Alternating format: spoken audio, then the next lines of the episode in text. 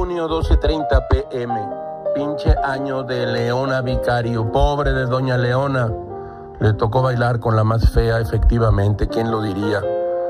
Pobre Gamés también.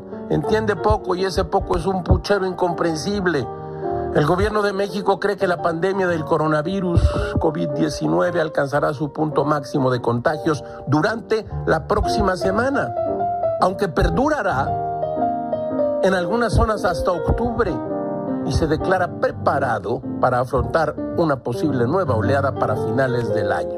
Precioso, muy bonito. Mayo es lo mismo que octubre. 6.000 es lo mismo que 60.000. La curva lo mismo que la recta. Conclusión, de esta relatividad del tiempo, en una semana estaremos en el pico de la pandemia.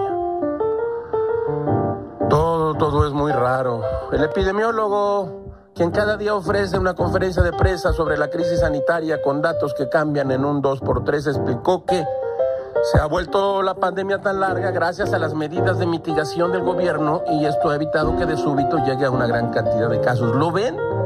Gil no comprende. De verdad, Gil no comprende. López Gatel, la verdad es que ha hecho sus predicciones como las hacía Tintán. Y se lo decía a Marcelino. Midiendo cahuiles, con puros cahuiles. ¿Qué me diste, Marcelino? Medí cahuiles todo, todo es muy raro.